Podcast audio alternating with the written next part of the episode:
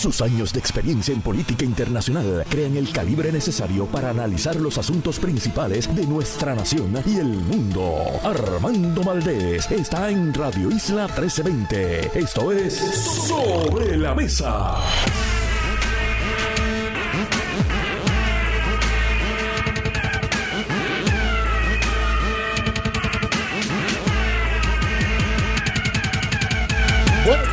Soy Armando Valdés. Usted escucha sobre la mesa por Radio Isla 1320.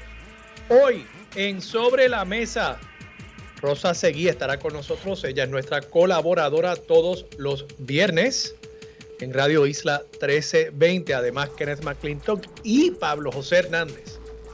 De ordinario, ustedes los escuchan a ellos intercalándose.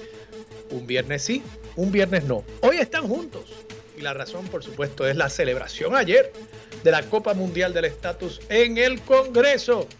Para los jockeys políticos como yo y como ustedes seguramente, un día importante. Analizamos con ellos juntos las repercusiones de la aprobación en la Cámara de Representantes del Congreso Federal del proyecto que dispondría para un plebiscito sancionado por el gobierno federal con determinaciones que serían autoejecutables y por primera vez excluyendo el Estado Libre Asociado como una de las alternativas consideradas en el proyecto. Veremos qué piensan sobre esta medida. Además, Marien Pérez, directora del documental que ya ha comentado en el programa en estos últimos días, documental que vi el domingo pasado. Banco Popular creó un documental acerca de la ciudad de San Juan. María Pérez fue la directora y realmente es una obra cinematográfica de primer orden. Invito a todos a verla y hablamos con la directora sobre lo que significó la creación de esta insigne película acerca de la historia de nuestra ciudad capital. Y en el último segmento se sienta a la mesa uno de los empresarios. Sí, para cerrar el año, en lugar de una empresaria, empresario del programa de formación empresarial de la Fundación Sila María Calderón, Jonathan Martínez se sienta con nosotros. Yo creo que ya es tan tarde para esa resolución del año 2022, pero están a tiempo para ir redactando esa lista de resoluciones para el año 2023 y ciertamente montar un negocio, emprender podría ser una de esas resoluciones, así que quiero que hoy se inspiren y además que apoyen a este empresario puertorriqueño, Jonathan Martínez, en nuestro segmento regular en este programa con la Fundación Sila María Calderón. Todo eso y por supuesto, como todos los días, el mejor análisis de todos los temas de Puerto Rico, Estados Unidos y el mundo para hoy, 16 de diciembre del 2022. Son las 8 y 4 minutos de la mañana. Los asuntos del país tienen prioridad, por eso llegamos a poner las cartas sobre la mesa. Vamos a poner las cartas sobre la mesa de inmediato. Quiero discutir esta mañana en el primer segmento del programa el proyecto de estatus House Bill 8393 que finalmente fue aprobado ayer en la Cámara de Representantes con el voto a favor de 217 demócratas y 16 republicanos. Entiéndase, el voto fue en el Pleno de la Cámara 233 votos a favor, en contra 191 votos. Ya básicamente hay una admisión de que es virtualmente imposible el que esta medida sea aprobada en el Senado estadounidense. El propio Steny Hoyer indicó en expresiones a José Delgado, corresponsal del periódico El Nuevo Día en Washington, que esto no tiene que ver, el hecho de que no se vaya a aprobar en el Senado no tiene que ver con la dilación que hubo para aprobar la medida en la Cámara. O sea, que no usen eso como excusa los proponentes de esta medida. Cito a Steny Hoyer, dice, estoy extático de que lo hayamos logrado, sé que no va a pasar en el Senado, no hubiese pasado si lo hubiésemos aprobado hace tres meses porque todavía no tenemos 60 votos en ese cuerpo legislativo. Pero este eleva la premisa de que a la gente de Puerto Rico se le merece el derecho a determinar su destino y de que si vota no va a ser una mera expresión. Esas son las expresiones que hiciera Steny Hoyer reconociendo que aún si se hubiese aprobado hace tres meses, aún si se hubiese aprobado hace un año, en el Senado estadounidense ciertamente no ha habido, no hay el ambiente para aprobar una medida como la que fue aprobada ayer en la Cámara de Representantes. Ciertamente, aún siendo esto una victoria a medias para el Partido Nuevo Progresista, creo que es una victoria para ese movimiento y me parece que es una derrota adicional para el Partido Popular Democrático. Más que nada porque el Partido Popular Democrático aparenta estar totalmente ausente, aparenta estar totalmente ensimismado en controversias locales y realmente quien único parece estar tratando de que haya una voz popular en los medios de comunicación que haga algún tipo de oposición que contextualice lo que está pasando es nuestro colaborador de los viernes, Pablo José Hernández Rivera, que va a estar aquí con nosotros, pero que ha estado en los pasados días en cuanto medio de comunicación se le ha abierto como oportunidad para presentar sus ideas. Él es el único. Ahora, el liderato actual del Partido Popular Democrático, yo creo que fuera de que José Delgado o algún periodista los llamen para preguntarle qué opina acerca de esta medida, no he visto proactivamente el Partido Popular haya montado un esfuerzo para contrarrestar esto. No he visto cómo sucedió con aquella enmienda Fox. Recordarán en la época, si no me equivoco, de Pedro Pierluisi, ya él era comisionado residente. Héctor Ferrer, siendo presidente del partido, que en paz descanse Héctor Ferrer, se movilizó a Washington cuando se consideraba una medida también sobre el tema del estatus y logró a través de la enmienda Fox que se incluyese en un proyecto de ley similar al que se aprobó ayer, logró incluir el Estado Libre Asociado en el texto de ese proyecto de ley. Eso no aparenta haber habido ni siquiera un intento. Yo no he escuchado de nadie que se haya montado en un avión para ir a cabildear del Partido Popular. Yo no he escuchado de nadie que haya hecho una llamada del Partido Popular a líderes en el Congreso para abogar por una posición o por otra. No aparentan tener posición. No aparenta importarles. Es una especie de desidia, negligencia. El partido que se supone sea el custodio del legado de Muñoz Marín, del legado de Rafael Hernández Colón, el custodio del Estado Libre Asociado, totalmente ausente en este debate.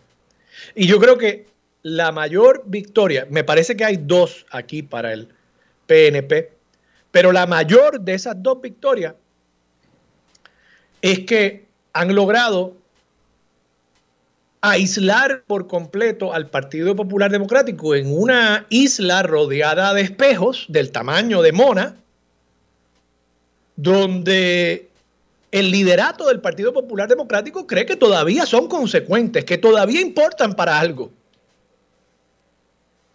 Y realmente la aprobación de esta medida ayer, las expresiones que se hicieron, me parece que demuestran la irrelevancia en la que el liderato actual del Partido Popular Democrático ha asumido a esa colectividad.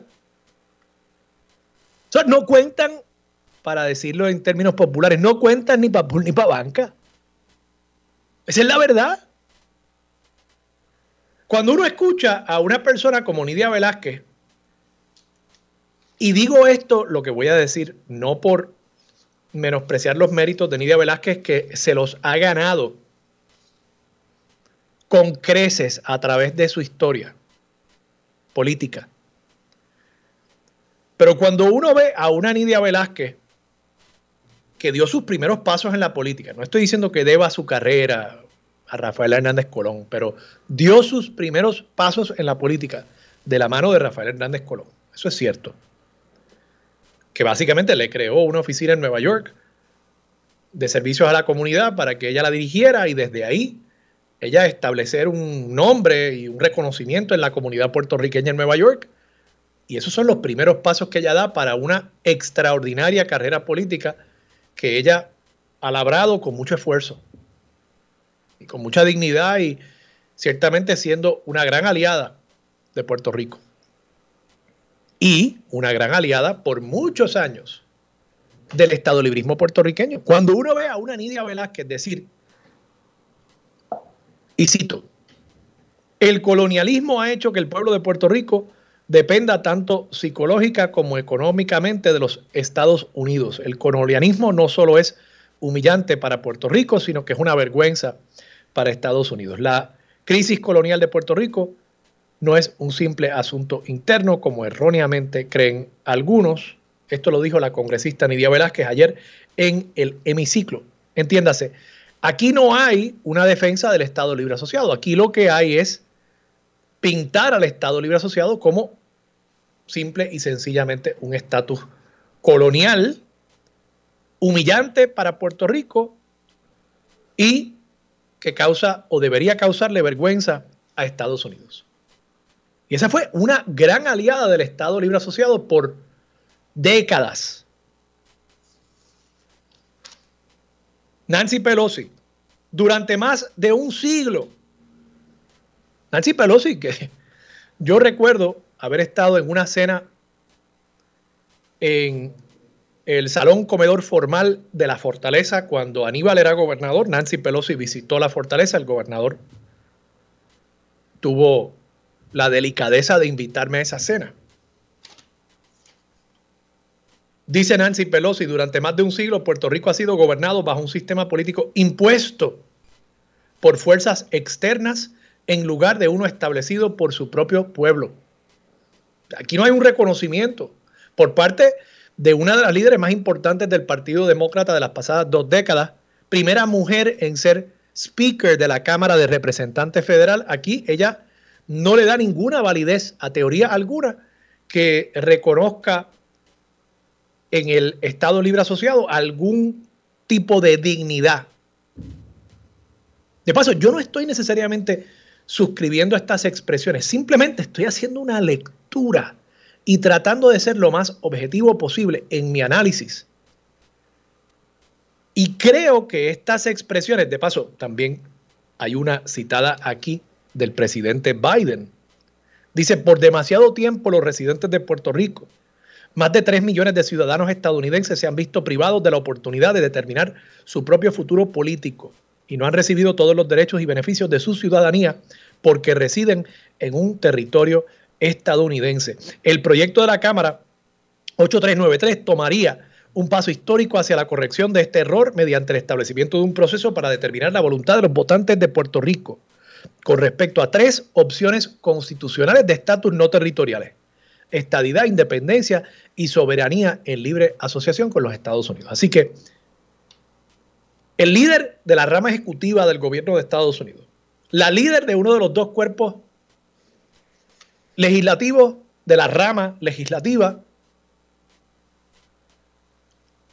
del gobierno estadounidense, Nancy Pelosi. Ni hablar de Steny Hoyer, líder de la mayoría, que sabemos y ha expresado abiertamente en muchas ocasiones que es estadista, cree en la estadidad para Puerto Rico. La congresista boricua, decana de la delegación boricua, Nidia Velázquez. Todos diciendo lo mismo.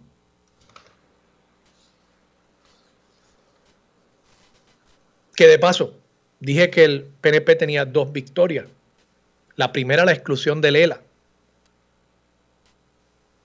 Creo que añado una tercera. Esta expresión que hiciera la Casa Blanca, el que haya logrado Pedro Pierluisi que la Casa Blanca interviniera en un debate sobre un proyecto de ley que no es prioritario para la administración Biden.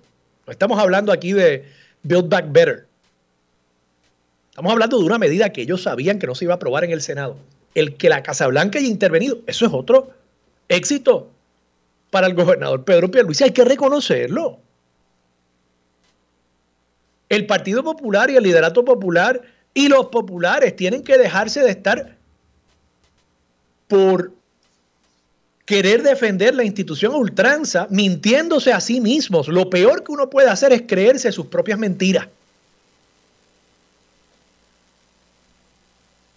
Y cuando yo veo esto, yo veo que el Partido Popular Democrático se ha quedado solo, que el Estado Librismo se ha quedado solo, que no tiene aliados, que no tiene quien escriba por él.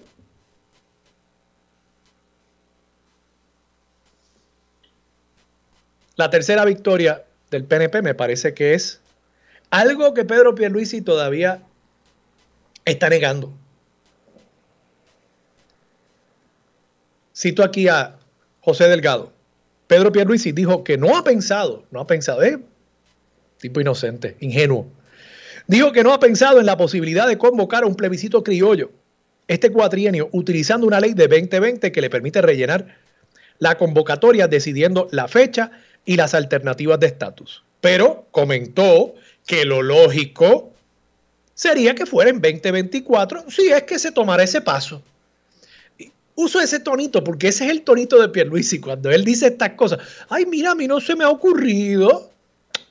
¿Qué cosa, José? José, tú eres, tú eres malicioso, José.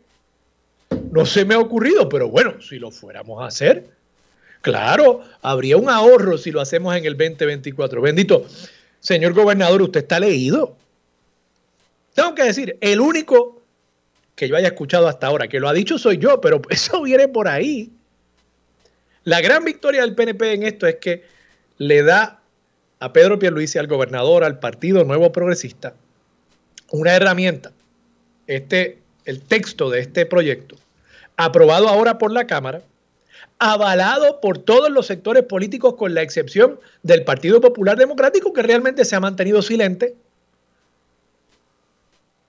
Y que Pedro Pierluisi conforme a la ley 165 del 2020 que le como dice Delgado en este artículo le da la autoridad para convocar un plebiscito conforme a propuestas o proyectos aprobados en el Congreso en una cámara u en otra ¿Qué va a hacer Pedro Pierluisi? Él va a coger el texto de este proyecto, va a decir, la ley me autorizaba, cuando hubiese una propuesta y particularmente si fuese aprobada por uno de los cuerpos, a convocar un plebiscito. Como no se logró la aprobación en el Senado, yo voy a convocar este plebiscito conforme a la ley 165. Voy a usar el mismo texto, las mismas definiciones, la misma papeleta y lo va a convocar el día de las elecciones en el año 2024. Así, quitándole a casi todos los partidos la opción de invitar a un boicot. ¿Qué podrían hacer? Bueno, supongo que podrían pedir que la gente eche la papeleta en blanco y que el proceso entonces se convierta nuevamente en, vamos a ver cuántas papeletas van en blanco, cuántas papeletas son votadas por la estadidad y que sea una especie de plebiscito estadidad sí o no, buscando de esa forma no procurar una contienda que tanto los independentistas como los que apoyan la libre asociación saben que perderían. Eso es lo cómico. Yo no entiendo cómo es que apoyan los lenguajes en ese proyecto de ley cuando saben que un plebiscito entre la estadidad y dos alternativas que implican que ya el nacimiento no sería la base para la ciudadanía americana. Y que en cuanto a la libre asociación, la sección 2.2 establece que en cualquier momento Estados Unidos puede cancelar el pacto de libre asociación. ¿Cómo se apoya ese lenguaje políticamente y piensan que podrían ganar ese plebiscito? Eso yo sigo fascinado por cuán ilusos son mis amigos que militan en esos sectores ideológicos en Puerto Rico. Si es que creen que pueden ganar ese plebiscito. Yo no sé. Puede que haya otro juego político aquí tras bastidores que yo no estoy viendo. Pero sí, el Congreso, la Cámara por lo menos, el independentismo y quienes apoyan la libre asociación le han dado en bandeja de plata a Pedro Pierluisi ese texto avalado por todos ellos para que él convoque un plebiscito que él mismo está adelantando que será en el 2024 y de paso esto le complica el escenario también a Jennifer González porque seguramente al interior del PNP una de las cosas que dirán es, no, no, no, no, espérate. No podemos hacer una primaria cuando tenemos un plebiscito el día de las elecciones, tenemos que mantenernos unidos para adelantar la causa estadista. Apúntenlo, que eso viene por ahí. Y Pedro Pierluisi, poco a poco, con los fondos federales y con este proyecto y el plebiscito y los chavitos para los empleados públicos, él va cuadrando y va montando el rompecabezas camino a su reelección. Apúntenlo. El único que se los está diciendo, el único que está mirando esto objetivamente, sin apasionamiento político, sin atrincherarme en un sector político o ideológico, el único soy yo. Vamos a la pausa. Perdonen, perdonen que me eche flores así, pero de vez en cuando hay que hacerlo, por lo menos para la autoestima. Vamos a la pausa. Regresamos con más de Sobre la Mesa por Radio Isla 1320. Su compromiso con la justicia social, los derechos humanos y la equidad la convierten en pieza clave para discutir los temas sobre la mesa. Ahora se une a la mesa la licenciada Rosa Seguí Cordero. Usted escucha sobre la mesa por Radio Isla 1320. Rosa Seguí. Buenos días Armando, buenos días a todas las personas que nos sintonizan y felicidades nuevamente en esta época. Igualmente, felicidades. ¿Cómo estás? Estoy bien, estoy muy bien. Ayer tuvimos la actividad que dijimos que íbamos a mencionar brevemente y la pasé muy bien con Silverio. Fue una parranda excelente y él se va a continuar. fue una actividad del movimiento, ¿no? Bueno, lo que, lo que sucede es que hay un show artístico de varios días de Silverio y la agrupación entonces, en el día de ayer fue la gala y esa, esa gala de ayer fue del movimiento Victoria Ciudadana, ¿verdad? Pero continúa eh, y está tremenda. Es una es como un recorrido a través de una parranda. ustedes compraron una de las funciones para hacerlo como una actividad de, recaudación, de, fondo. Correcto, sí. y de compartir, ¿verdad? Que también es importante tener esa cercanía. Sí, sí, sí. Así que sí. Silverio, Silverio es tipo extraordinario. Eh, yo sé que estuvo aquí esta semana en el programa para, precisamente darle promoción a, esta presentación artística.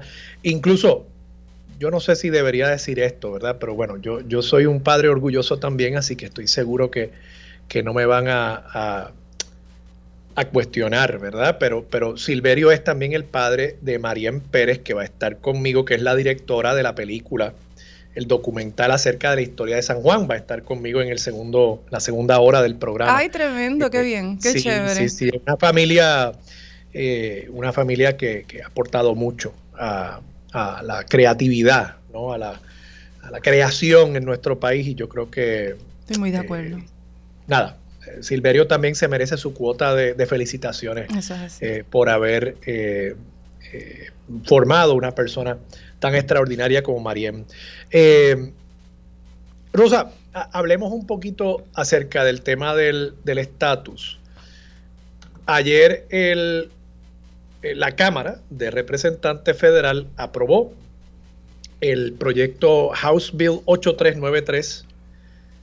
Este proyecto propone un plebiscito entre la estadidad, la independencia y la libre asociación con una segunda vuelta en caso de que ninguna de las alternativas lograra eh, más del 50% y establece que cualquiera de las alternativas seleccionadas inmediatamente comenzaría un proceso, o sea, es autoejecutable, comenzaría un proceso para eh, darse esa transición, sea hacia la estadidad o la independencia en, una de las dos eh, vertientes que, establece el proyecto, o sea, con un pacto de libre asociación o una independencia eh, eh, absoluta. ¿Qué te parece a ti? Yo, yo sé que Victoria Ciudadana, que es el partido en el que, en el que tú militas, apoya un proceso, apoya un proceso más que una posición ideológica, más que una posición de estatus, ¿verdad? Tienes figuras como José Bernardo Márquez, que apoya la estadidad, y otras figuras que apoyan eh, la, independencia eh, o la libre asociación. Eh, ¿El partido ha asumido alguna posición sobre esta medida en particular? Uno y dos, ¿cuál es tu parecer? No aquí como, porque tú no eres aquí representante de Victoria Ciudadana, como Rosa Seguí, ¿cuál es tu parecer sobre la medida? Sí, A, mí personalmente me parece muy importante que estas discusiones se estén dando, que se estén dando en el Congreso, ¿verdad? Y las expresiones que se están dando referente a ese estatus colonial, ¿verdad? Poder decir abiertamente que es la colonia más antigua que tiene los Estados Unidos, eh, es un paso muy importante al frente, eh, porque lo primero que hay que hacer es reconocer en dónde nos encontramos. Eh, así que esa relación que, tenemos ahora mismo con los Estados Unidos, pues de parte de los Estados Unidos hay un reconocimiento. Eh, yo creo que algo muy importante también que a mí me satisface mucho es hablar de que es insuficiente, ¿verdad? Es una medida importante, es una medida que va en la dirección correcta, pero me, me parece que no se dejó de hablar de las reparaciones para este estatus, ¿verdad? Son más de 120 años. así que tiene que haber algún tipo de reparación. Eh, que quizás eh, en esta etapa de los procedimientos el, proyecto eh, no lo atiende y quizás se queda un poco corto, ¿verdad? Porque 120 años comparado con 10 de transición, ¿verdad? Me parece que 10 años de transición viene un poco impuesto y quizás hace falta pulirlo un poco más, pero estos procesos, ¿verdad? En la legislatura sabemos que lo que se aprobó ahora eh, quizás no va a ser lo que, lo que va luego, las enmiendas que sufra en el Senado, así que tenemos que estar muy, muy cautelosas. En este momento, el movimiento Victoria Ciudadana pues piensa que esto es un paso al frente, eh, que no es perfecto, eh, pero que sí va en la dirección correcta principalmente por hablar de la descolonización y por traer ¿verdad? esas tres opciones descolonizadoras que son las mismas que Victoria Ciudadana, yo creo que el derecho internacional reconoce como que son las descolonizadoras. Así que está positivo para, para el movimiento, ¿verdad? Eh, pero no, no con ojos ciegos, ¿verdad? No, a ciegas, perdón, no queriendo decir que ni que está perfecto, ni que esto va a ser lo que, lo que se tiene que, que aprobar si se aprobara como está, pues estoy este, segura que se va a continuar trabajando y por lo menos eso ha sido lo que se ha expresado de parte de líderes de, la Cámara, ¿verdad? Que se continuará tratando de atender las situaciones como eh, reparaciones, promesas y Luma eh, prontamente. Eh, te pregunto, cuando tú hablas de reparaciones, para que el, público entienda el concepto, estamos hablando aquí de básicamente un pago, algún tipo de compensación para resarcir, reparar el daño ocasionado, en teoría, por eh, la, el, coloniaje, en teoría o en práctica, ¿no? Y eso obviamente pues se cuantifica y, se establece una cantidad y, Estados Unidos pues en teoría pagaría esa cantidad de dinero. Pagaría o continuaría, ¿verdad? ahí también estamos recibiendo algo, ¿verdad? Ahí quería llegar. El proyecto sí establece que eh, tanto en la independencia como en la libre asociación habría, creo que, 20 eh, años, los primeros 10 años, el nivel de, de, dinero federal básicamente se mantendría equivalente al presente y en los segundos 10 años iría bajando 10% cada año hasta que al cabo de 20 años digamos, si sucediera hoy, pues en el 2042 ya nos quedaríamos sin esas inyecciones de fondos federales. E, ese dinero no, no, tú no lo concibes como una especie de reparación. Es una especie, ¿verdad? Es un tipo de, eh, pero establecerlo desde ahora, conociendo la situación ¿verdad? geográfica de Puerto Rico con los desastres eh, naturales y con lo que puede pasar, pues no se debería dejar así de, de, los próximos 20 años. Esto es, esta va a ser la fórmula eh, mágica, ¿verdad? Eh, hay que hablar más, hay que... Yo, yo no sé... si se recoge absolutamente todas las violaciones que, que, pueden estar envueltas por estos 120 años, ¿verdad? Y tenemos que reconocer eh, el ser colonia eh, conlleva, ¿verdad?, unas consecuencias porque está mal, porque son violaciones a los derechos, porque no está reconocido por el derecho internacional, ¿verdad? Que quizás debimos haber empezado por eso, por qué es que tiene eh, esta, estas consecuencias y por qué tenemos que exigirlas, ¿verdad? Porque hay ese reconocimiento del colonialismo, de que está mal, de que hay que erradicarlo, que somos la colonia más antigua de los Estados Unidos y por tanto, por toda esa historia larga, es que tiene que haber eh, una, unas reparaciones. Y le podemos decir el nombre que querramos, ¿verdad? No, no, no tiene que ser reparaciones, pero eh, utilizo ese término y estoy muy de acuerdo en que puede ser cualquier otro. Te pregunto, Rosa, ¿crees, y aquí de nuevo estoy pidiéndote tu, tu parecer, ¿crees que como están planteadas las definiciones de la libre asociación, bueno, primero, ¿estás de acuerdo con las definiciones fuera de este asunto de reparaciones? Eh, ¿Estás de acuerdo en principio con las definiciones de independencia y libre asociación? Yo creo que yo creo que están bien escritas, pero tengo que analizarlo más profundamente eh, para poderte decir en dónde encuentro quizás alguna falla o dónde se puede interpretar incorrectamente, porque no, no lo analicé de esa manera. Eh, lo analicé de la manera en que está muy claro que hay que descolonizar, que tienen que ser unas alternativas reconocidas por el derecho internacional y estas cumplen con esa función de, de ser distinto a lo que tenemos. Así que me parece que, que, que, sí, que están, que están bien, pero me gustaría analizarlas con, con, más, con más detalle, ¿verdad? Y si tengo alguna crítica que hacer, poder hacerla.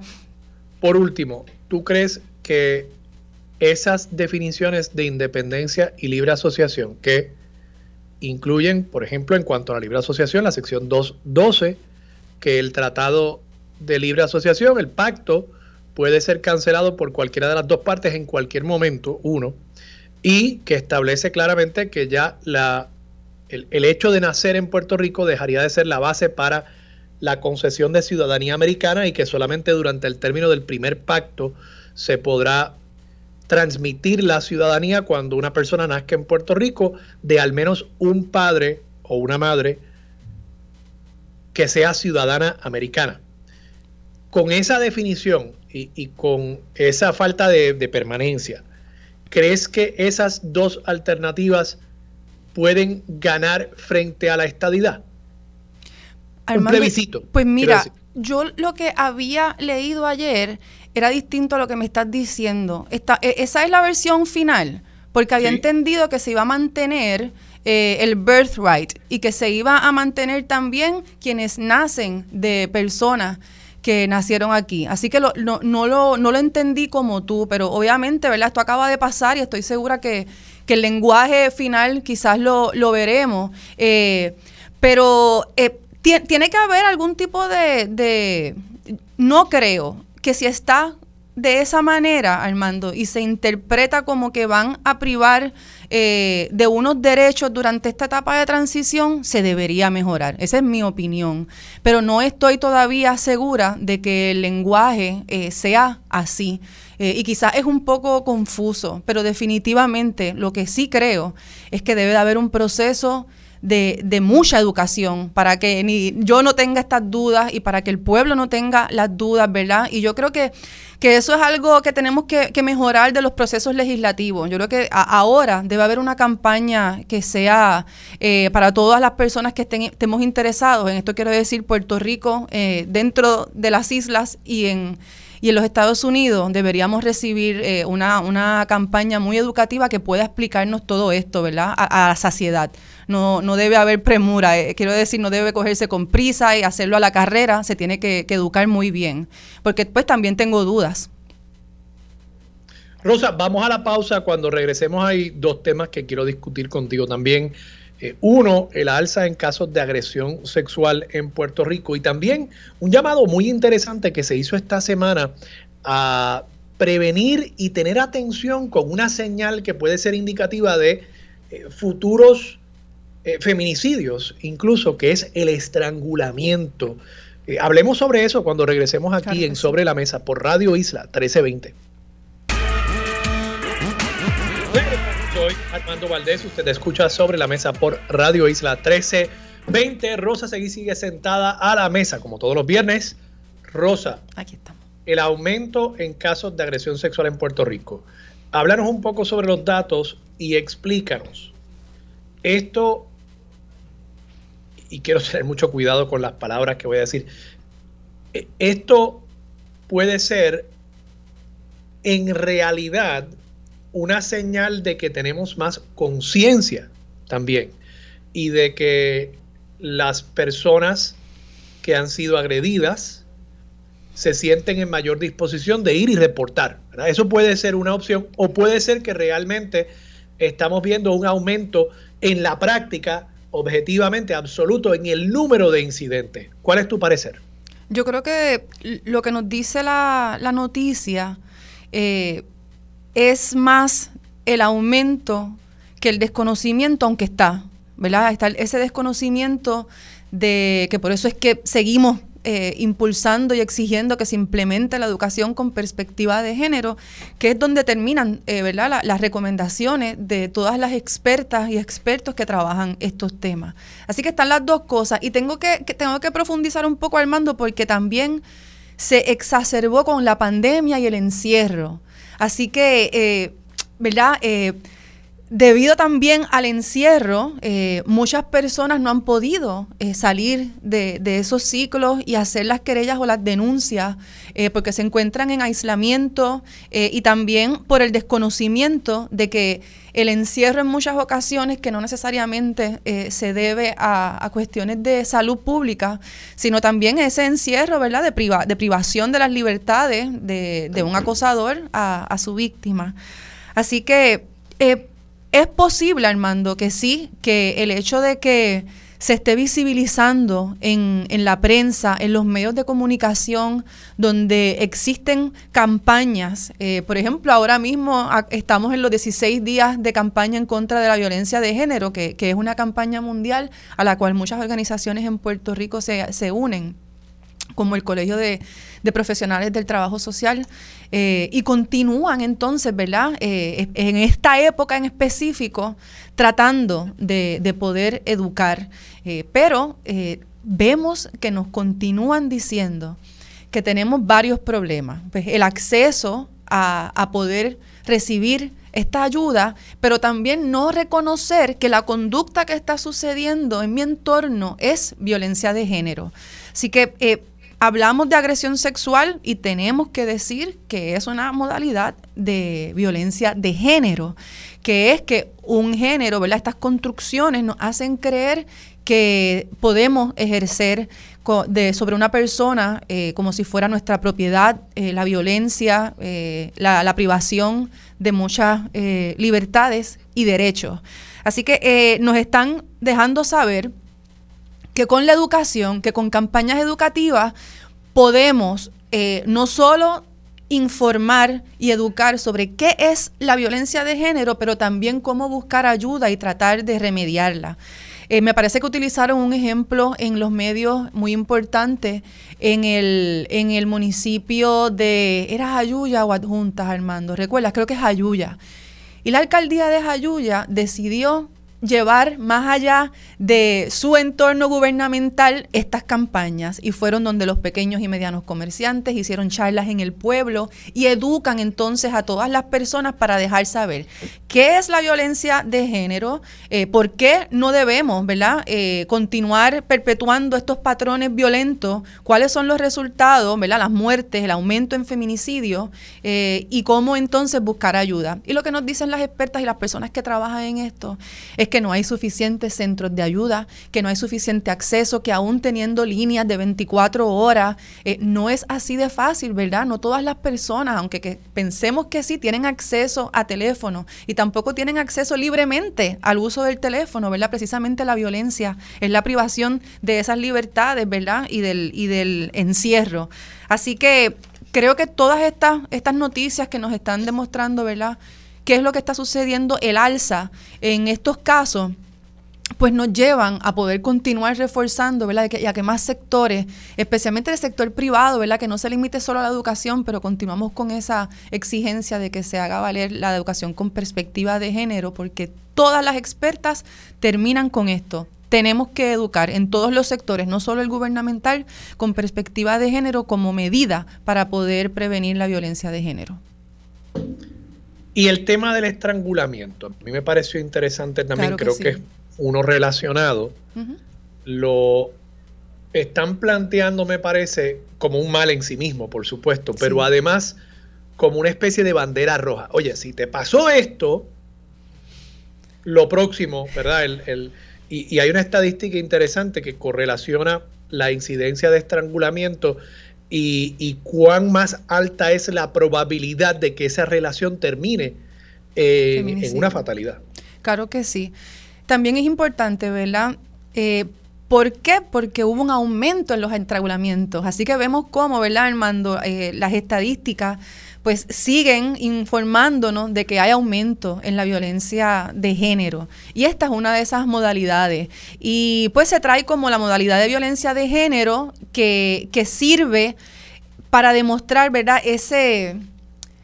Yo, es, una agresión tan íntima, ¿verdad? Esa cercanía, esa fuerza que se utiliza, ¿verdad? Propia eh, para hacer este, este daño tan, tan grave, pues sí, demuestra una, una violencia particular que cuyo propósito, el estrangulamiento, pues la asfixie, ¿verdad? Ocasiona la muerte. Así que definitivamente tiene que levantar unas banderas. Eh, pero se ha utilizado entonces y se está visibilizando y se está educando a todas las agencias de seguridad en Puerto Rico específicamente, ¿verdad? Para, para poder tomar eh, esas medidas. Eh, ojalá no tuviéramos que llegar a ello, Armando. Yo creo que de seguro tienen que haber otros factores que nos pueden que pueden demostrar, ¿verdad? unos triggers, algo que nos, que nos demuestre que tenemos que tomar más precauciones, pero en este caso en específico, este ya casi es, ¿verdad? La consecuencia eh, lógica de lo que sucede después, pues es el feminicidio o es, la, o es el asesinato.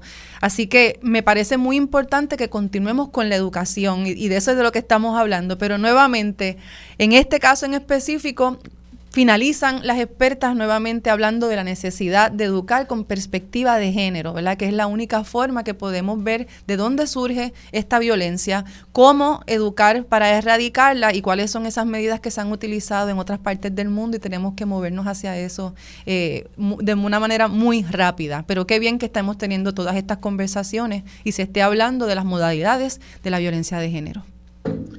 Rosa Seguí, gracias por estar aquí. Encantada de Hablamos eh, la, bueno, yo, yo la semana próxima. Me dijeron, me dijeron. Voy a estar fuera, no, no digas nada, no digas nada.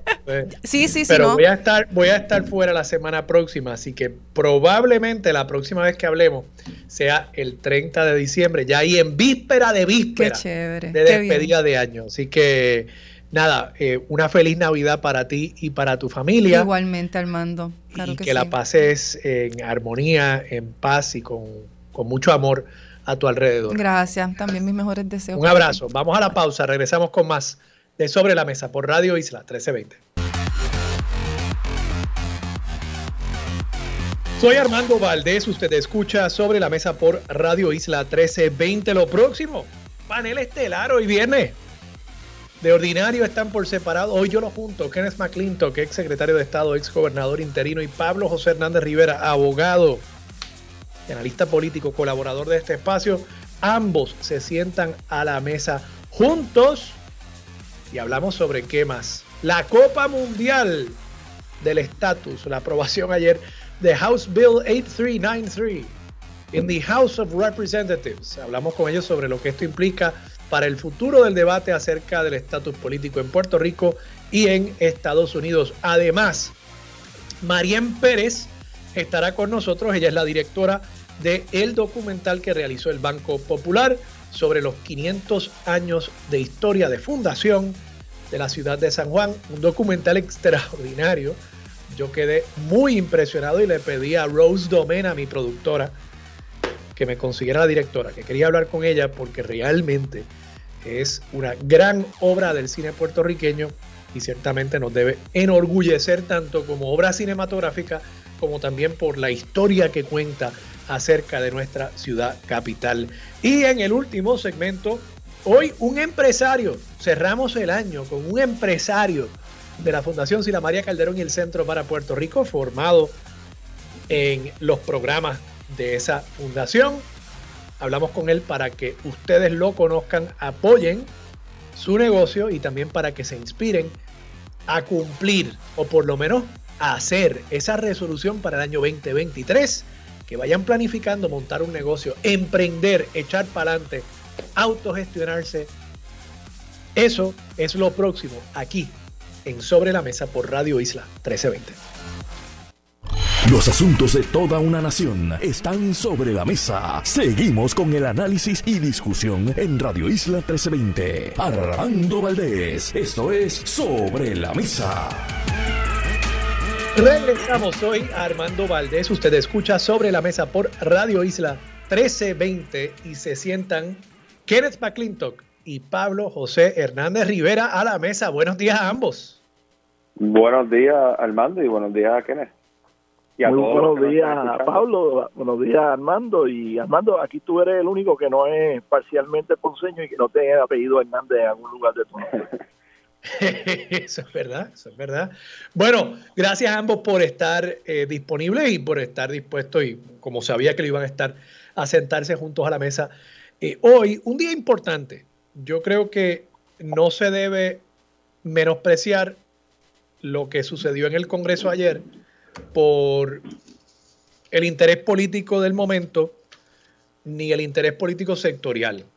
Eso no quiere decir que no debamos poner esto en un contexto también realista. Lo que sucedió ayer es prácticamente inconsecuente en el futuro inmediato porque esta medida no va a ser aprobada en el Senado. Ahora, yo creo que las cosas que se dijeron ayer y las bases que esto sienta para el debate futuro del estatus político de Puerto Rico, sí son cosas que tienen una consecuencia y que particularmente del lado del Partido Popular deben obligar a una reflexión acerca de, el estado librismo, del rol del Partido Popular Democrático en defensa del estado librismo, si es que, si es que queda algo que defender.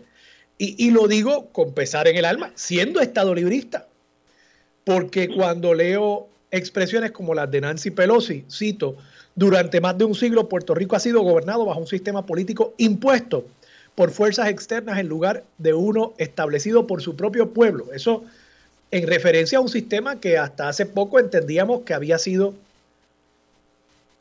no impuesto, sino negociado con Estados Unidos, que se había logrado por medio de un proceso democrático en el en la década del 50.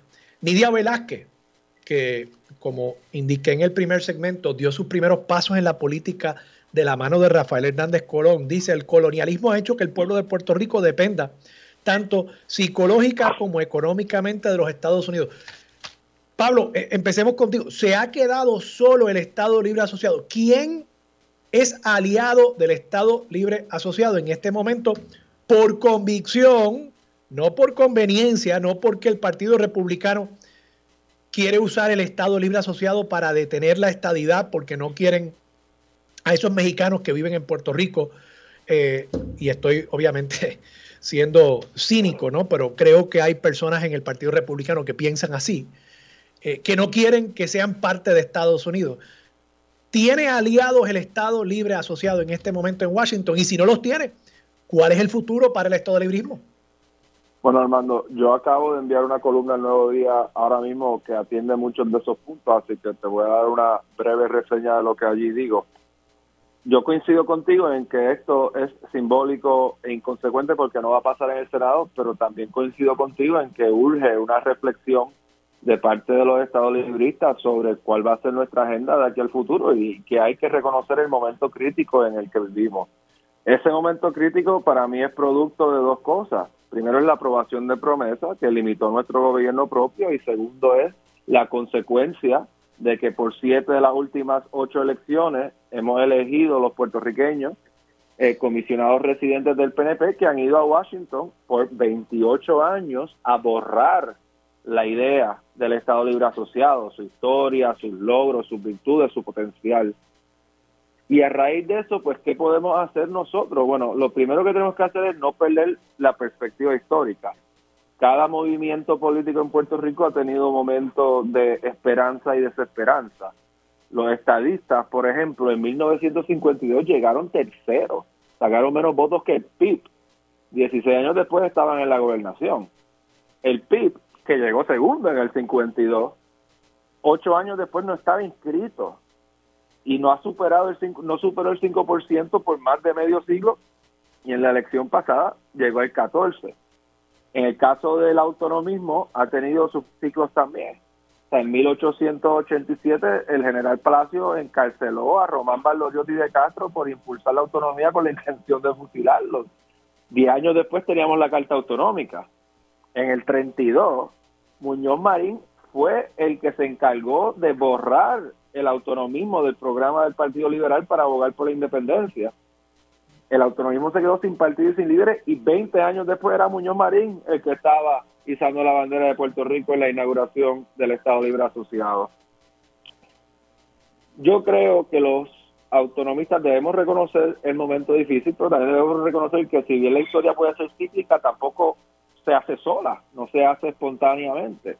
Y pues para eso necesitamos visión y determinación. Yo creo que lo debemos romper en varios pasos. El primer paso va a tener que ser recuperar el gobierno propio que hemos perdido. Eso va a requerir cumplir con las condiciones de la ley promesa para la salida de la Junta. El segundo paso tiene que ser demostrar nuestra capacidad para gobernarnos nosotros mismos. No es casualidad que las concesiones autonómicas de 1947, como la ley del gobernador electivo y la constitución de Lela en el 52, surgieron en momentos que Puerto Rico estaba demostrando su capacidad para gobernar. Una vez hayamos logrado esas metas, entonces tenemos que adelantar lo que yo llamo el ELA 2.0. Ese ELA 2.0 es un nuevo pacto con mayor autonomía para el desarrollo económico, con mayor participación en la toma de decisiones del gobierno federal y con mayor paridad en la distribución de fondos federales. Yo llamo las cuatro P, pacto, poderes, participación y paridad. Dentro de esto, pues tampoco podemos perder de perspectiva que la estadidad, aún dentro de lo que posiblemente sea su mejor momento histórico, lo más lejos que pudo llegar por la aprobación de un proyecto para otro plebiscito en el cierre de sesión, sabiendo que no se iba a aprobar. Porque no perdamos de perspectiva aquí que la estadidad ganó el plebiscito del 2020, eligió gobernador y comisionado residente estadista con un Congreso controlado por los demócratas y un presidente demócrata estadista. Y esto fue lo más lejos que llegó. A fin de cuentas, el Estado Libre Asociado se creó porque se llegó a la conclusión de que la estadía no estaba disponible y que la independencia no era deseada. Yo creo que nos vamos a encontrar en esa misma coyuntura de aquí a varios años y necesitamos líderes que encaminen el autonomismo por esa ruta. Déjame ver si entiendo, Pablo, y, Kenneth, te voy a pasar el micrófono a ti en un momento. Tú lo que estás planteando es, hay unos ciclos históricos, en este momento el autonomismo, el estado librismo está en la rueda de abajo, pero cuando se enfrenten de nuevo a la realidad de que los puertorriqueños no quieren la independencia y el Congreso no quiere dar la estadidad, van a tener que buscar una alternativa que atienda estos mismos problemas que están señalando una Nidia Velázquez y una Nancy Pelosi. Y esa solución, tú entiendes que volverá a ser alguna reformulación del modelo autonomista estadolibrista. Más o menos estoy recogiendo eso correctamente. Sí, solo que añadiría el detalle de que esto no va a pasar por inercia y que el Partido Popular tiene que tener un proyecto para estar listo en ese momento y tiene que tratar de crear las condiciones para eso. Kenneth, ¿Qué te parece a ti lo que sucedió ayer en el Congreso? Bueno, eh, primero que nada, tú hiciste una pregunta, escuché la lectura de, del libreto de la próxima columna de, Pablo José, que leeré cuando salga el periódico para confirmar que todo lo que él dijo es lo que escribió.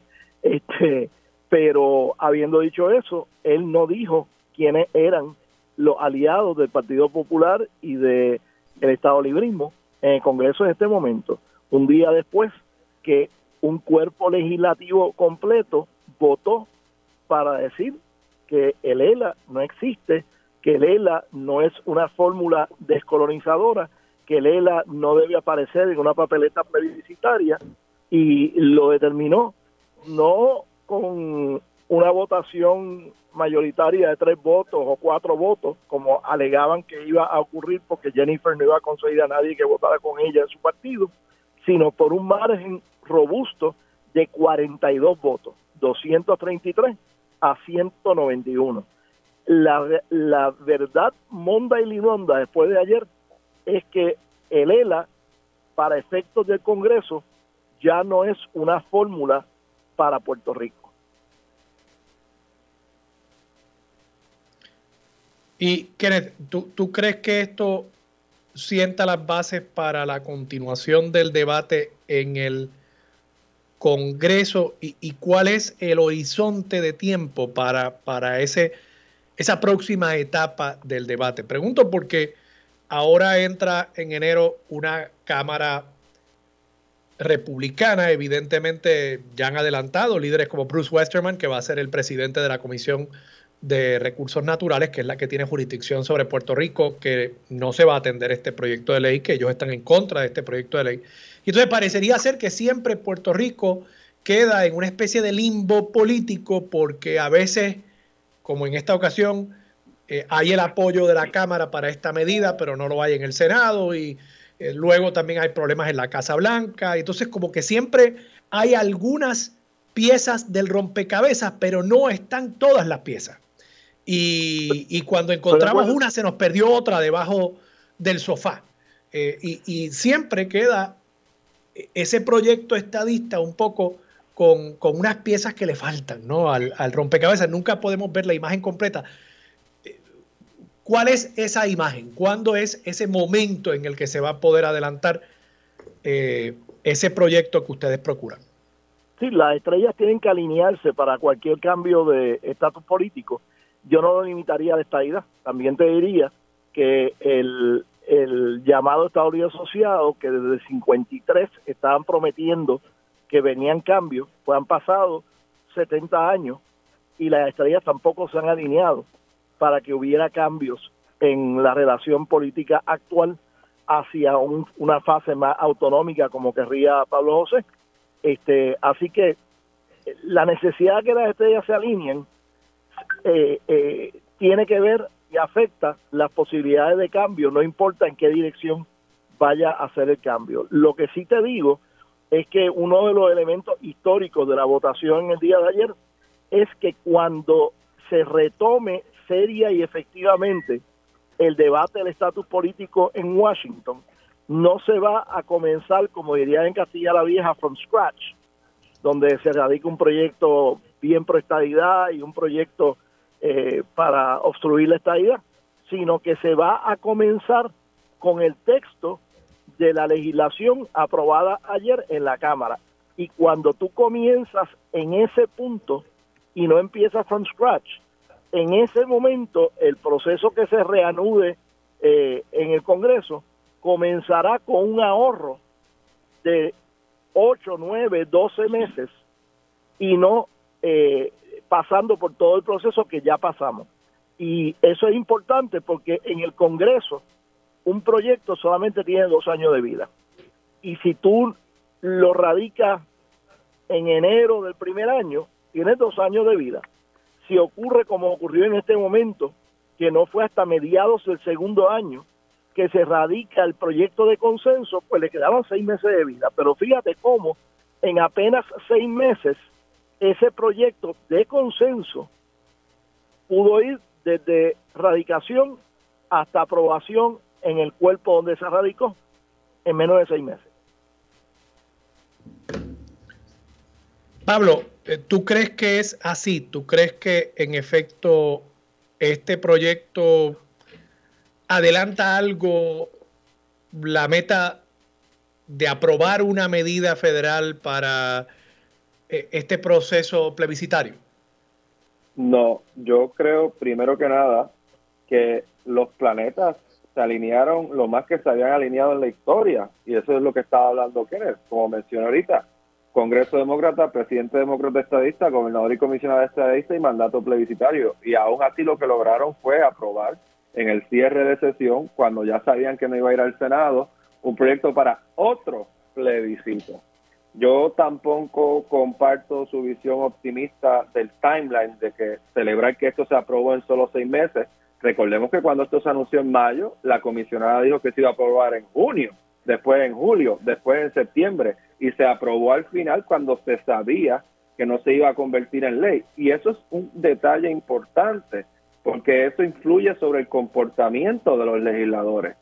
Para un legislador es bien fácil votar a favor de algo y quedar bien con sus compañeros cuando sabe que no se va a convertir en ley. Yo tampoco creo que la aprobación de este proyecto tenga repercusiones históricas. Eso va a depender de quién es el gobernador, quién es el comisionado residente. Pero miremos la historia. En el 90 se aprobó un proyecto por unanimidad que incluía hasta el Estado Libre Asociado mejorado. Seis años después estaba el proyecto Young, que no estaba ni siquiera contemplando un ELA mejorado y que se aprobó por un solo voto. Tampoco comparto la visión optimista de Kenneth sobre el margen de la aprobación de este proyecto. Este proyecto se aprobó por menos de lo que se aprobó el proyecto de Pierluisi hace 11 años y se aprobó con menos votos republicanos que tanto el proyecto Pierluisi como el proyecto Young.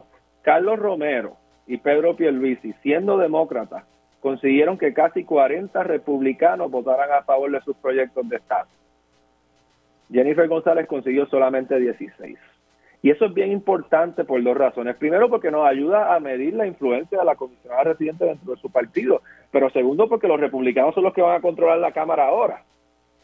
Entonces, eso ya te está dando una señal de que ese proyecto no tiene posibilidades bajo la nueva Cámara.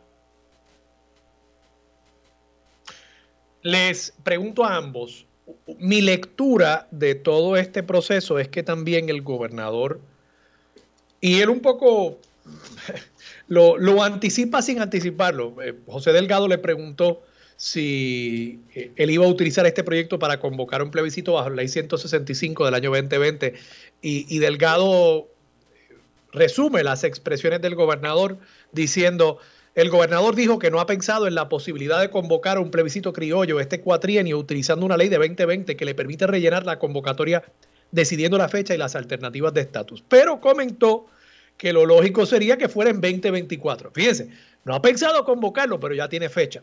Y claro, yo estoy seguro que el argumento va a ser que para ahorrar dinero, lo mejor sería simplemente convocar ese plebiscito el día de las elecciones.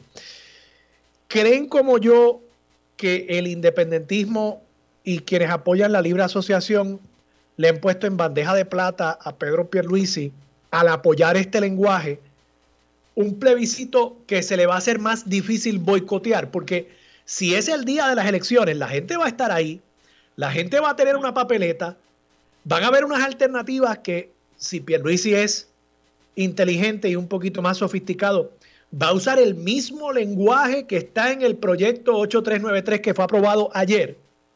¿Y cómo entonces decirle a las huestes de esas colectividades, con la posible excepción del Partido Popular Democrático que no participen, que no voten en esa papeleta. ¿Ustedes coinciden que, esa es la apuesta política de Pedro Pierluisi? Kenneth. Oye, Armando, debería contratarte como estratega nuestro. Porque eso son muy buenas ideas. Yo no había dado problema. a eso, al igual que el gobernador, pero pero hay que hay que escucharte en eso. Pero fíjate, si eso ocurre, yo creo que en las pasadas elecciones el día en que se votó por los candidatos a gobernador y Pedro Pierluisi sacó, qué sé yo, 32%, este, Charlie Delgado sacó 30%, ese mismo día se votó en una papeleta plebiscitaria y se demostró que la papeleta plebiscitaria no arrastra la, a la papeleta estatal. Eso es cierto. Eso que tú estás diciendo es cierto porque la estadía, sacó, 20 puntos más que Pierluisi. 20% más. Y de ese 20%, si la mitad eran populares, quiere decir que de la gente que votó por Charlie Delgado para gobernador de Puerto Rico, una tercera parte de esos votaron ese mismo día en esa misma caseta, con el mismo lápiz, con la misma mano, votaron por esta idea. Este, y que el otro 10% se, se desperdigaron entre los otros partidos eh, que sacaron menos votos. Este, así que no debemos ver esto como una táctica de nadie para que un partido gane, porque ya la gente está reconociendo la diferencia entre estatus y partido. Pero poniendo a un lado el tema de la movilización, ¿coincides conmigo que, la, que el apoyo de líderes del PIB y líderes que apoyan la libre asociación complica si el lenguaje en la papeleta es el mismo que en el proyecto, complica el llamado al boicot. Oh, definitivamente, nadie va, nadie va a hacer boicot. Trataron de hacerlo la vez pasada y no les funcionó. Lo que les pasó fue que de los votantes del Partido Popular que votaron por Charlie Delgado, una tercera parte votaron por la estadidad. Y esa tercera parte no está representada ahora mismo en el liderato del Partido Popular. No hay un solo líder del Partido Popular que te reconozca públicamente que un tercio de su partido votó por la estadidad, ni aboga por respetar eh, los derechos de esos electores de su partido eh, a, a, poder votar en un plebiscito el mismo día de las elecciones. Así que eh, yo creo que es una muy buena idea de que, de que, de, que debe haber una consulta periódica sobre estatus. Y eso obviamente los que están en el lado perdidoso jamás van a estar a favor de eso. Así que yo espero que Pablo diga ni una palabra a favor de, una propuesta como la que tú has mencionado. Yo, no estoy eh, haciendo unas propuestas, yo estoy diciendo que, esa es mi lectura de lo que sí. Pierluisi va a hacer, porque tiene ese as bajo su manga. Pablo. Seguro. Bueno, eh, la pregunta que tú hiciste sobre si los independentistas y los libres asociacionistas van a tener que participar del plebiscito, yo sospecharía que si lo hacen aparte de las elecciones, lo van a buscar la manera de no hacerlo porque no es vinculante. Esa es mi sospecha. Porque yo no tengo la más mínima duda, y en esto Kenneth y yo podemos estar de acuerdo, en un plebiscito entre la estadidad, la libre asociación y la independencia, la estadidad prevalecería con más del 60%, posiblemente 70 o quizás 80. Segundo. Máxime, máxime con, con la sección 212 que establece que el pacto de libre asociación puede ser revocado por cualquiera de las dos partes unilateralmente en cualquier momento y, y que la ciudadanía americana el nacimiento en Puerto Rico deja de ser base para, para la extensión de la ciudadanía americana a los no nacidos. Sí, o sea, la única fuerza política que puede derrotar a la estabilidad o reducirla debajo del 50% es el Estado Libre Asociado. Entonces, ¿quiénes menciona ahora lo de los populares que habrán votado por la estabilidad? Bueno, hay encuestas que revelan que como un 10 o un 15% de las personas que apoyan el Estado Libre Asociado votaron eh, por la estadidad. Y esa es la dinámica de cuando tú haces un plebiscito estadidad sí o no en vez de un plebiscito con todas las opciones que tú vas a tener un grupito de estado libristas que dicen espérate un momento si yo voto que no yo estaría enviando un mensaje de separación a los Estados Unidos y aunque yo no quiero la estadidad yo tampoco quiero enviar ese mensaje por eso es que es importante que los plebiscitos sean entre todas las opciones porque es la manera más clara y transparente de la gente poder expresar su preferencia en cuanto a estadistas votando por el Partido Popular yo no creo que deben tener miedo a hacerlo, porque como dijo que la gente ya sabe separar el estatus de la administración pública y en el caso del Partido Popular, el partido siempre impulsa plebiscitos inclusivos con todas las opciones. En el caso del PNP, pues es distinto. Los estadolibristas no deberían ni siquiera plantearse votar por el PNP porque lo que van a hacer es tratar de excluirlos de la papeleta. Bueno, por último, las definiciones, las definiciones que están en el proyecto, para entrar un, momento y, muy brevemente, sustantivamente, a, esa materia, eh, ¿ustedes creen que estas definiciones reflejan correctamente las tres alternativas que están en la papeleta, entiendas, independencia, libre asociación y estadidad? Kenneth. Mira, en el caso de la, eh, de la República Asociada, eh, porque este trata de liberalizar en algo, el, por lo menos por la vida del, primer tratado, eh, poder eh, facilitar la retención de la ciudadanía americana o la transmisión de la ciudadanía americana. Eh, yo creo que eso no refleja la realidad de naturalización y inmigración de los Estados Unidos perfectamente, pero eso son cosas que se pueden atender durante una campaña. Lo que sí te digo es que eh, aquellos populares que hayan votado por la estadidad, mi consejo es que en una próxima elección voten por el partido que va a tratar de adelantar la consecución de la estadidad y no por el partido de Pablo José, que está comprometida ideológicamente a tratar de detener ese avance estadista que ha habido en Puerto Rico. Así que yo creo que eh, es una buena idea eh, la que tú especulas este, de que se haga un plebiscito en este cuatrenio, no es una mala idea que se haga el mismo día de las elecciones. Yo creo que ya en el pasado cuando se hizo se demostró que eh, la estadidad no arrastra a ningún partido, pero por otro lado, con las expresiones de líderes del Partido Popular de que van a seguir tratando de parar la estadidad, pues eh, es una buena idea también de que todos los estadistas voten por un partido comprometido a darle fuerte a, la estadidad. Pablo, eh, brevemente, porque me tengo que ir, ¿reflejan correctamente las definiciones esas tres alternativas? La independencia y la libre asociación bastante pacto fiscal y la transición. ¿Me oye? Sí, te oigo. Y, soy yo lo que dije, que escuché que se cayó una llamada. No, no, sí, pues, repite, por favor, pero brevemente. Sí, que la, la definición de estadía necesita más detalle y estudios sobre el impacto fiscal y la transición a las contribuciones federales. Y por último, yo difiero de que yo creo que es una terrible idea hacer otro plebiscito criollo que no sea vinculante.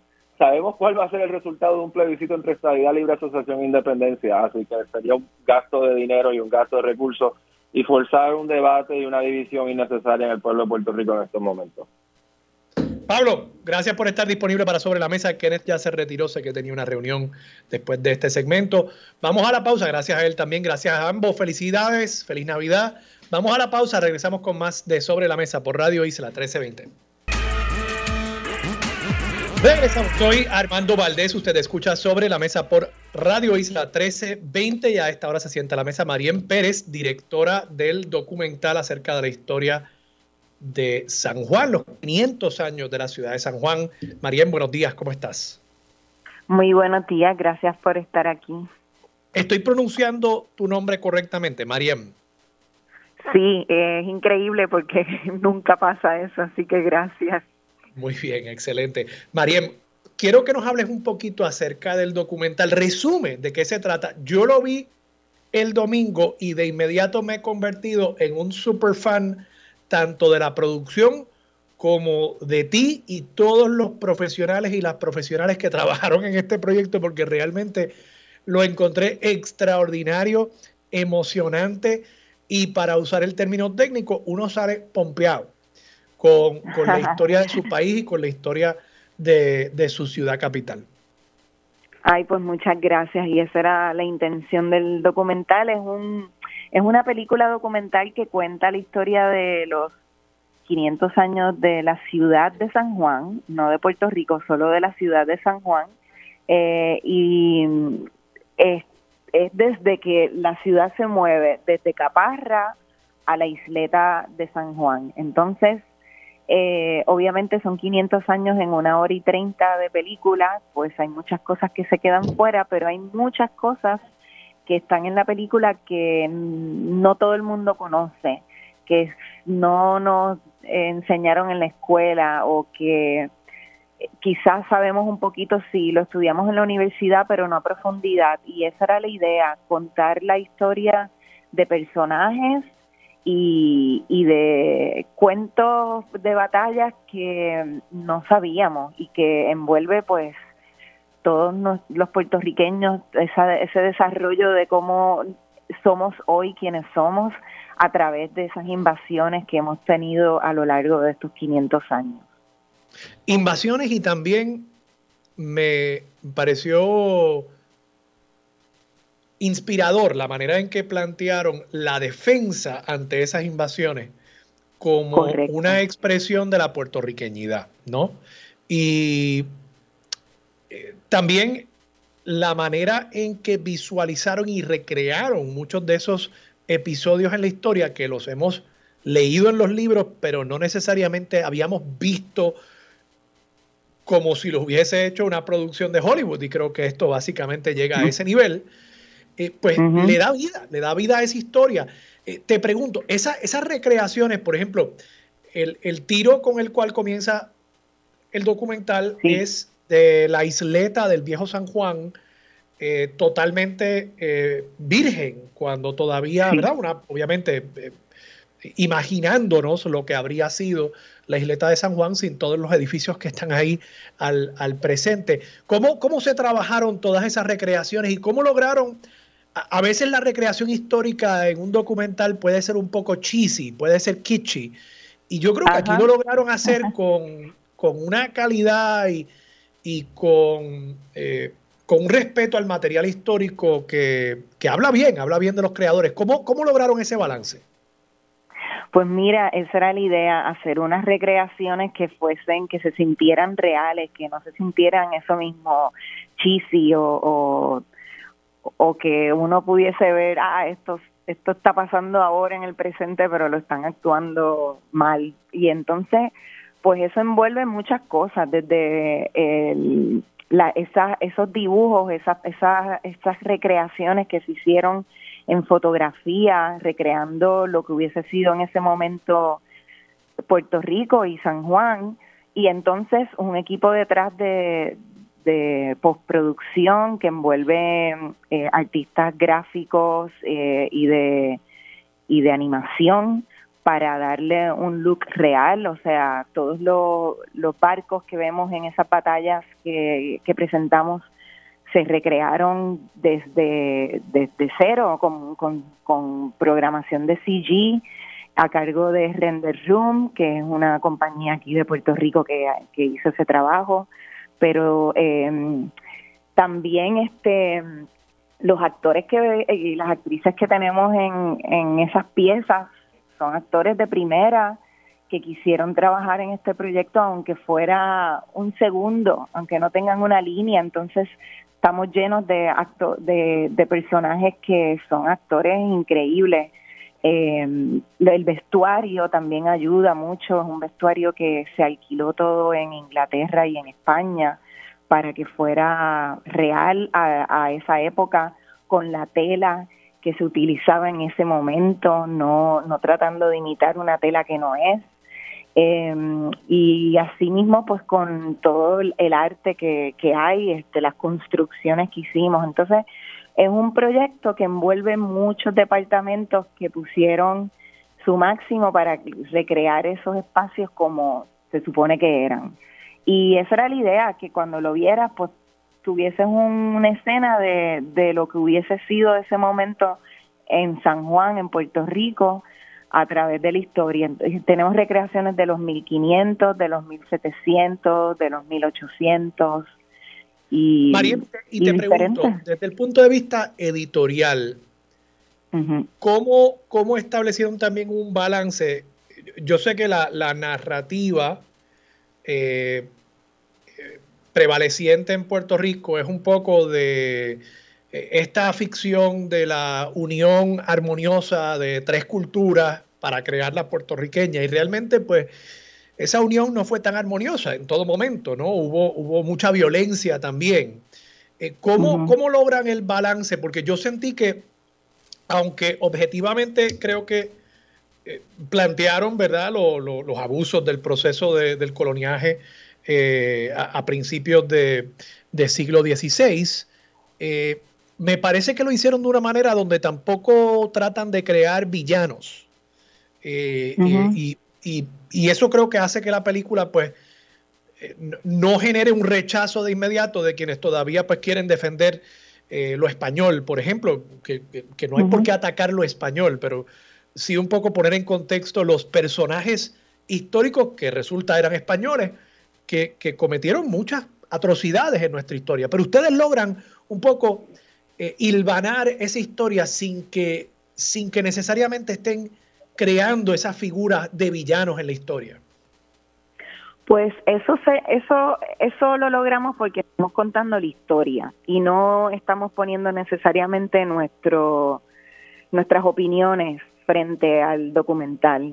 Pero obviamente cuando contamos la historia vemos que es una historia, como bien dice, de mucha violencia, no de no necesariamente armoniosa y, y eso pues se tiene que contar también, pues sí, se logró construir una ciudad hermosa, que es una de las más antiguas y las más grandes de América, pero eso no se hizo, ay, qué bonito como se hizo, sino que fue a cuesta de mucho sufrimiento, sobre todo de los esclavos africanos y de los taínos. Entonces eso hay que decirlo, pero también hay que decir cosas que se lograron, ¿no? Y, cosas que se organizaron y, y, lo avanzado que estábamos como ciudad antes de que llegara la invasión de Estados Unidos. Entonces, yo creo que lo logramos porque estamos contando la historia y, y estamos haciéndolo desde, desde esos hechos que podemos también ver y, y, y, valorar con, con, con, lo que los historiadores nos están contando también. Tenemos un grupo de historiadores en la película que, que, hablan extraordinarios que hablan desde también desde su punto de vista y desde lo que ellos conocen o desde, desde su especialidad. Y, y, no siempre están de acuerdo, pero todos sí pueden decir eh, su interpretación de la historia. Mariem, me tengo que ir ya a la pausa, pero tengo una preguntita adicional. ¿Queda material para una segunda, una tercera película? Eh, ¿Está pensando hacerlo? Sé que esto es un proyecto costoso, complejo, de mucho tiempo, pero, pero ¿tienen pensado otros proyectos? Hay, hay varios, que, eh, varios completos que podrían dar pie eh, también a, muchas historias. Eh, eso, ¿Eso está sobre la mesa? Pues mira, este, me encantaría, desde que empezamos a hacer este documental sabíamos que podía ser una serie, no un solo documental de una hora y treinta. Y el Banco Popular, que fueron los productores ejecutivos, están bien contentos con el recibimiento del documental y, y sí, estamos hablando a ver si se sigue haciendo este tipo de documental o una serie donde podamos contar más a fondo la historia de Puerto Rico. Y también me, dicen, que hay una ciudad en el sur que también, también tiene una historia interesante. No, no sé cómo se llama esa historia, esa ciudad allá en el sur, Ponce, algo así.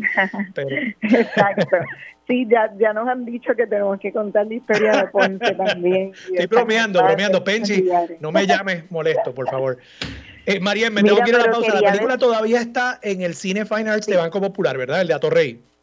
Asimismo, estamos en el cine de Fine Arts de Banco Popular, seguimos ahí, llevamos dos meses, no sé cuánto más vamos a estar, así que no dejen de ir a verla porque se les va a encantar y van a aprender mucho y pueden llevar a todas las si incluso puede llevar a, creo que es una película apropiada para menores de edad también, si los niños están fuera, digo, no muy chiquitos, pero porque quizás no entiendan y se aburran un poco, pero yo creo que ya a partir de los 10 años eh, un niño podría ir y entretenerse mucho con esta película y aprender mucho. Así que si no sabe qué hacer con los hijos suyos, las hijas suyas, durante estos próximos días, ahí tiene una alternativa. María, muchas gracias por estar disponible para Sobre la Mesa.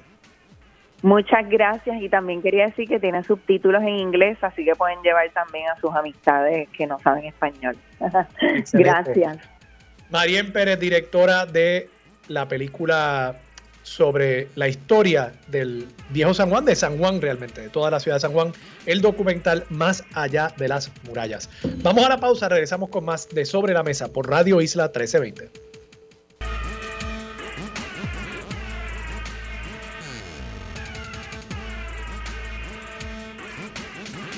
Regresamos, soy Armando Valdés, usted escucha sobre la mesa por Radio Isla 1320 y a esta hora se sienta a la mesa Jonathan Martínez Díaz, empresario graduado del programa de incubación y aceleración de pequeñas empresas del Centro para Puerto Rico y la Fundación Sila María Calderón. Él es el gestor empresario detrás de Tríptico. Jonathan, buenos días, ¿cómo estás? Buenos días, Armando, y eh, gracias por la invitación y saludos a tu, a tu audiencia. Gracias a ti. Cuéntame, ¿qué es Tríptico? Bueno, Tríptico es una firma que se enfoca en el desarrollo de, clientes. Eh, más allá de ser una agencia de publicidad, una agencia de, mercadeo, pues nos enfocamos en, delinear estrategias ¿no? de, de precisamente esos elementos, esos conceptos enfocados en, los datos eh, del, cliente. Esos, esos datos del cliente son de primera mano. Nosotros no, o sea, siempre le pedimos permiso y, al cliente para obtener esa, esa información, eh, ya sea a través de, los medios digitales y, y, cualquier otras plataformas digitales que pues ellos estén activos ahí. ¿Y cómo se da este proceso de formar tu empresa? ¿Fue eh, por diseño, fue por necesidad, tú siempre tenías este sueño y no lo habías podido hacer. ¿Cómo, cómo se forma Tríptico? Mira, desde que yo tenía uso de razón, yo siempre tenía la piquiña de, de, crear algo, de algo que Jonathan lo haya hecho y también, claro, para eh, darle orgullo a los Martínez Díaz. este, y entonces Tríptico, él nace durante la pandemia, en parte, pues, eh, con la gran cantidad de, de fondos y que, que tanto yo recibí por por parte del gobierno federal, pues eso me ayudó también, ¿verdad? En parte a, guardar algo para crear lo que es Tríptico. Entonces Tríptico nace en, en el 2021, a principios del 2021, primero como una agencia de mercadeo digital y entonces pivoteé. Pivotear es, eh, ¿verdad? Transicionar la, la, idea inicial para otra idea que pues encontraste en el camino. Y en, este, y en ese camino pues encontré eh, la, la parte de desarrollo de clientes.